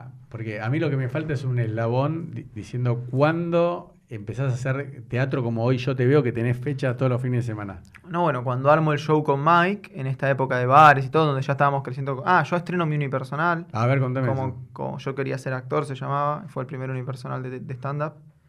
Eh, empiezo a girar en algunos eh, bares, teatro. Bueno, hice una temporada en Paseo La Plaza en un teatro. ¿Y cómo llegaste ahí? Eh, ¿Alquilando La la, sala? yo ya laburaba con esta productora, la productora se ocupaba de la producción. Eso, es. Hice giras, en- fui a La Plata, fui a Córdoba, fui a Rosario. O sea que es importante tener un, un productor, un representante. O hacerlo vos, digo, podés serlo vos. Yo en este caso trabajé con la productora, yo me ocupaba de lo artístico, ellos del el arreglo del bar, cobrar la entrada, qué sé Pero yo. ellos te, te descubrieron a vos, te contactaron. Crecimos o- juntos, Diego, mi productor, que es A la ver. persona, eh, hacía stand-up conmigo, era comediante, Ah, después no empezó a dedicar más a la producción. Ah, está buenísimo. Eh, bueno, Mike estaba un poco en la misma, entre los bares y su Sí. unipersonal, bares con distintos comediantes y su unipersonal de vez en cuando.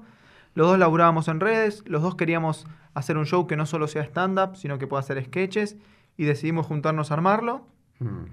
Surgió la idea de improvisar, que es una marca de Sanata, no sé si lo has visto, lo verás. No. Estamos ahora en Pilar, cerca, no sé si cerca acá en San Isidro, puedes venir cuando quieras. ¿Qué es eso? Hacemos, aparte del stand-up y los sketch, improvisación. Sobre el final del show hacemos 15 o 20 minutos de improvisación con cosas que no dice la gente. Hacemos como un juego, que es una marca de Sanata. Y ahí surgió Sanata y nos lanzamos a hacer el Siranush en el estreno. Era como, bueno, frenamos los dos un mes por, el por los ensayos, Mm. dejamos de hacer teatro, dejamos de hacer bar y dijimos, a ver si metemos el Siranush eran 400 personas. Apuntábamos a 200 entre familiares y amigos, dijimos, metemos. ¿Para qué es el Siranush? Es un teatro en ¿Dónde Capital. No lo conozco. En Palermo. Es la comunidad armenia, creo. Ah, claro, sí, sí, ya sé cuál es. Ah, no sé. Bueno. qué se llama así. Eh, y se llenó, se agotó el mismo día. Pero ¿y cómo hicieron para vender, para que la gente... No, publicidad en nuestras redes sociales, en Instagram. ¿Cu- ¿Cuándo empezaste con Instagram? ¿Hace cuánto tenés la cuenta de Instagram? ¿Cuándo empezaste a subir videitos de un minuto a Instagram? ¿Eso, eso te potenció, te ayudó o fue después que ya enganchamos? Tres, cuatro años, ponele. Y- pero ¿cómo fue? Lo? Vos tenías una cuenta de Instagram ahí tirada que tenía 300 subía seguidores. No, no, pero tenía 500 seguidores, como tiene cualquier persona. O sea, te siguen 500, seguís a 600, 700. Es así. Una persona normal Sí. sigue más de la, de- de la que lo sigue, ¿viste? O no, más o menos. Sí, sí, puede ser, sí. Bueno, entonces, ¿cuándo decidís eh, subir el primer video? No, fue una cosa que subí, un comentario tipo hablando a cámara, empezaron a surgir, no fue, no fue una decisión de quiero estar acá hablando con vos en este podcast y ser famoso, fue como subí un video, después otro, y dije, ah, voy a hacer otro, Pero- empecé a generar Pero contenido. lo- los personajes, eso que empieza la introducción y después decís, eh, eh, viste que pones a- a- al mes, a los seis meses, al año, a los cinco Ese años. también, bueno, ya cuando empecé a hacer videos, pensando ideas, se me ocurrió hacer eso con Sol, de la evolución de la pareja. Sí, está Después hice video, no sé, aparecieron los personajes, que yo ahora hace mucho, como un año y pico que no los hago. Los personajes estaban en Sanata, nos vemos en Disney, el personaje que no existe, Eso, eso te aparecían. Eso los dejé de hacer eh, ahora, hace un año y medio que no hago ninguno de esos personajes, pero por ahí vuelven en algún momento. ¿Cómo es eso? Es crear contenido. Y por hoy ya trabajo esto, entonces me siento, escribo, pienso guiones. Pero cuando la cuenta empezó a agarrar tracción, que le, vos- porque vos lo Fue habrás muy, hecho. fue muy, esto como si 500, fueron 510, 550, 600, 700. pero cada 800. cuánto posteabas los videos. Trataba de todos los días subir algo. ¿Tanto? Sí, ¿Todos los días un video de un minuto? sí. Ah, un montón. El último año flojé mucho el ritmo, este, pero siempre mantuve el de un día. ¿Un día? He metido dos videos por día. ¿Y cuánto tardas en grabar uno de esos videos? Depende. Hay veces que me llevan muchísimos días, a veces que me llevan Eh, 10, 5 minutos. ¿Días? Sí. Depende, porque por ahí me requiere muchas tomas o el muchos del actores. trapito, el que, el trap- cuando haces, ¿no? Uno que dejas el auto y te agarra el trapito, ¿no? Sí, por ahí, por ahí se lo grabé en tres horas y lo edité en una, ¿entendés? Claro. Por eso yo veía como que estaba tipo editado con el iMovie, ¿no? O sea, muy- Sí. los primeros eran muy bajos. Sí. O sea, no- mi hijo Nordeltu llegó a, 100, a 50.000 suscriptores con, editando con el iMovie. Y filmando con un iPhone 4, ¿eh? Por Sí. eso a mí cuando la Yo gente se cree que porque yo vivo en Nordeltu, digo, no, mira, mi hijo hizo todo y llegó a los 100.000 suscriptores. ¿Vos lo con- ayudaste de entrada o...? No, no, no, él, él editaba con el iMovie él. Yo el único consejo que, que le dije fue, le dije, mira, lo más importante, bueno, justo antes lo, lo nombramos a Woody Allen. Le digo, mira, las películas de Woody Allen no tienen efectos especiales, el tipo corta, pega, corta y pega y cuenta una historia. Le dije, mira, este es Woody Allen, este es Casey Neistat, que es, no sé si lo conoces, es un youtuber muy famoso americano. No. Le digo, mirá el canal, lo miraba en inglés, él en esa época no, no hablaba inglés, también como habla hoy en día. ¿Él habla inglés? Sí, sí, ahora sí. Ahora, por ejemplo, estuvimos en Estados Unidos y él, él entrevista en inglés directamente. O sea, la gente. Pero bueno, pero te quiero decir, entonces empezás con el, con el Instagram, uno por día, ¿y cuántas visitas tenía esos videos de un minuto? No sé, pero en algún momento fueron mil vistas, en algún momento diez mil, cinco mil, cincuenta mil, cien mil. Claro, pero ¿cuándo rompes ahí, como te digo? eh, No, es que fue progresivo, no, no Claro. te- Un video de la evolución de la pareja en particular le fue muy bien, sobre todo en Facebook, tuvo como 60 millones de vistas, porque No. se viralizó fuerte. Ah, Un video, pero en la cuenta ya creciendo, ese, en ese video me trajo 100 mil seguidores ah en no Facebook. sabía que tenías. en- ¿cuán- ¿Cuántos seguidores te trajo? No, ahora en Facebook debo tener 500 mil, pero está muerto Facebook hace Facebook está muerto. Y entonces, eh, y, y en, y en- y en sei- 60 millones de, de- Sí. de vistas, que lo habías publicado originalmente en... Lo en- subí a los dos lados. Ah, Y explotó en Facebook ese video. Pero no sé, qué sé yo. Hoy por hoy subo un video y, y hay videos que le va bien, hay videos que le va mal. Por ahí un promedio de 200.000 reproducciones. sí, sí, eso lo vi. Pero hoy en día, entonces, eh, no subís más un video por día. Uno por Esta se- semana subí bastante seguido, pero no, por ahí trato de 3, 4 por semana. El año pasado, sí, yo me he ido de vacaciones un mes, dejando 35 videos grabados Eso te iba a preguntar. ¿vos- para que alguien los suba mientras yo estaba de Eso te iba a decir. ¿Vos gra- cuando grabás, grabás de a uno o grabás varios? En un momento estaba con un productor que me ayudaba a conseguir locaciones y un camarógrafo y he grabado 10 videos por día. Los editaba, así 3, 4 jornadas, hice 40 videos y tenía el stock de videos. Ah, Ahora no estoy con stock de videos. No este estás. No. Che, mirá qué bueno. Así que bueno, entonces, eh, ¿y, y a Mike cuándo lo conoces? Eh, hace En estos dos- bares haciendo ¿Pero stand-up. hace cuántos años? Cuatro años más o menos. Ah, bastante. ¿Y hace cuatro años están juntos? Tres años. Tres años. Cinco, ponerle así que lo conozco. Bueno, y hoy en día, en, en, en, en- o sea, ¿cómo es? Contame cómo es un día, ya para, para ir cerrando, Sí. ¿no? ¿Cómo es un día tuyo, no? O sea, que... no, la realidad es que no te puedo definir eso porque hoy estoy acá y no es que es un No, no, no, normal. pero por ejemplo, acá vi- vinieron cantantes, ¿no? Vino el Dipi y vino hasta ahora el villano, ¿no? Ellos me dicen, no, nosotros viernes, sábado y domingo, me dice, yo toco. Bueno, otra vez pasó con el polaco, todavía no, estoy tratando de que venga, pero el polaco tocaba a la una en Lanús Oeste, no sé qué, después a las tres en Avellaneda, a las cuatro y media en Palermo, no sé qué, y a las cinco y media volvía a tocar por, o sea, en una noche tocaba cuatro veces. Sí. Y bueno, y el Dipi me contaba, no, yo me he ido en micros a- de, de Buenos Aires con toda la banda a Salta, de Salta a Jujuy, Jujuy, viste, hay todo un sí, circuito sí, sí. y vas bajando así. Me dice, no, yo después lunes, martes, miércoles y jueves no, no estoy para nadie, pues estoy tres días sin dormir, viajando, no sé qué. No, bueno, hay un poco de Vos eso. a tenés teatro, sí. Pasa que después nosotros en la semana tenemos que grabar, hacer cosas, escribir, laburos, digo, nos van surgiendo muchas cosas por las redes sociales. Entonces, Sí. más allá de la gira, tenemos que dedicar la semana a laburar, escribir los videos, editarlos, guionarlos, Pero por eso, hoy en, hoy en día, pareja. ¿cuánto, cuánto, cuánto tiempo, o sea, estás dedicado fin de semana a las giras, ¿no? Que tenés todo agendado más o Depende, menos? hay semanas en las que no- yo siento que laburo 24/7, digo, no, no sé, no, no podría terminar cuándo dejo de Pero por eso, pero vos tenés como un, un doble trabajo, porque tenés tu vida como influencer con el canal de Instagram, que tenés que subir videos porque eso te da notoriedad y te da publicidad, ¿no? Y te, te- te mantiene relevante hoy en día que, que es súper importante las redes, ¿no? Para publicidad, porque no, no te vas a poner a volantear. Sí, Y por otro lado tenés que actuar y estar produciendo, ¿no? Lo que estás haciendo. sí. O sea, Sí. súper exigente. Todos los días tengo algo que hacer. Bueno, aparte estoy estudiando inglés ahora. Ah, ¿sí? Hago pilate. Eso. Bueno, contame, y para ir cerrando, ¿cómo, cómo te ves de acá a un futuro? ¿Cómo, ¿Cómo te gustaría? Ahora me dijiste cumplís 28. Sí. ¿Cómo te ves en dos, tres años? Así ah, pará, como eso estoy- te quería decir, perdóname. Ten- Tenés un, uno en eh, eh, Comedy Central, ¿no? Tenés en, en español, ¿no? Tenés un Sí. unipersonal. He estado en Comedy Central. Sí, Eso no, es no como- es un unipersonal, es, es Bueno, más o menos tiempo. A- a- apareces, o sea, Sí. eso ya es, es- o no, es como jugar la Champions, ¿o no? Sí, a ver, yo creo que haber actuado en el Maipo varias veces y llenarlo me parece más ¿Cu- importante. ¿Cuántas localidades tiene el Maipo? 900. No, hemos estado en el Nacional, hemos estado en teatro más grande, pero el Maipo simbólicamente Eh, hemos hecho 18 funciones. ya Eso, de Maipo. chico, cuando vos soñabas estar en un teatro, ¿en qué teatro soñabas?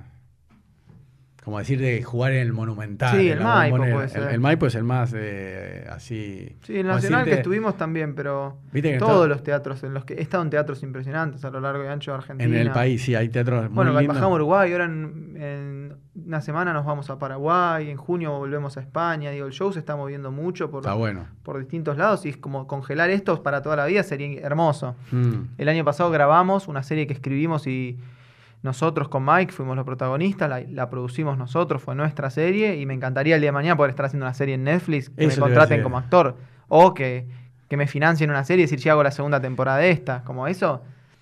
trabajar como actor o en tele, siempre quise estar en tele, pero no, no se fue dando. Pero hoy en día, eh, más, allá, más, allá, de estar en, en, ¿cómo es? ¿Comedy Central o Sí, Central Comedy? Comedy Central. Eh, eso ya es, es, un logro, ¿o no? Que llegar a aparecer como apareciste vos. Es, Sí.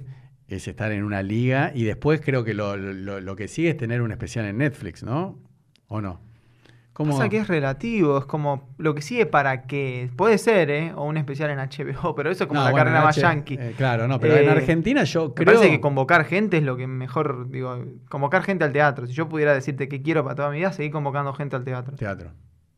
O y hacer tele como actor o como guionista. Eso. Entonces, para cerrar, ¿cómo te gustaría eh, en un futuro así cercano? No te digo en 10 años, pues no sabes. Estar en escena, ya sea en una serie. No, pero en- entonces seguir haciendo lo que estás haciendo. Sí, por ahí que me vaya mejor, si querés. Por ahí poder trabajar en tele como actor. Yo hoy por hoy como actor me pueden llamar para hacer un bolo, no me llaman para hacerme un papel. Pero no es otra, otro rubro, digamos, vos estás tipo Sí, no es otro comediante, rubro, pero stand- estudi- sí, stand-upero. pero también yo estudié ocho años en el Yuna para ser Ah. actor, no para ser comediante. Ah, es verdad, vos tenés eso, claro, vos, vos tenés esa vocación de ser actor. Sí. Bueno. Ah, para, ¿y a tu novia para cerrar, cu- cuándo se conocieron? En el Yuna hice el proyecto de graduación con ella. Ah, ¿sí? ¿Hace En- tanto? Sí. ¿Hace cuánto están de novio? Entonces, ¿un Y me matás un poco, ¿no? No, bueno. pero cinco años creo. Ah. O cuatro. ¿Y siempre aparecen tus videos? O sea, de- En algunos sí, en otros no. Es actriz ella. No, no, pero por eso, lo de las parejas siempre lo... lo- lo- La mayoría sí, he hecho alguno, de repente me junto a grabar con alguien y hacemos una idea de pareja, no es que es solo lo hago con ella, pero en general es una actriz que está disponible porque vivimos juntos No, y que aparte no. entiende el código y es muy buena actriz. Eso. ¿Y, y tienen así problemas? O sea, ¿se llevan bien porque laburan los dos de lo mismo? O sea, Sí, hacen lo mismo. Está bueno. tener problemas con cualquier pareja que No, discute no. por cosas, pero eh, no, nos llevamos bien. Está bien, pero tal vez sales con una chica que no, no estudió actuación, que no está en esto No, y se no, pone ella celosa. ¿Y vos sos celoso o ella es celosa? Cero. Ella es bastante celosa, pero por suerte está cada vez mejor en ese tema. Pero vos no, no actúas con mujeres, ¿o, o no? No, no, no. Yo soy cero celoso, me estoy bastante desenamorado de los celos, me parece algo bastante malo. Ah, sí. Sí. Bueno, escúchame, eh, te pido ah, eh, la última cosa, un favor. A mí me gusta que, que cierre el invitado dándole un mensaje ahí a, a tu cámara con un consejo, algo, unas palabras para alguien que quiere ser como vos. O sea, vos qué le dirías a alguien que quiere ser actor, que quiere... ¿Qué le dirías? Bueno, un poco lo hablamos en la nota, pero creo que el gran mensaje es que hagan, actúen, equivóquense, fracasen con alegría. El otro día lo decía en las redes sociales. Equivóquense todo el tiempo haciendo, pero vayan por lo que les gusta. Bueno, bueno, muchas gracias Darío. A vos por invitarme. Gracias. Chao.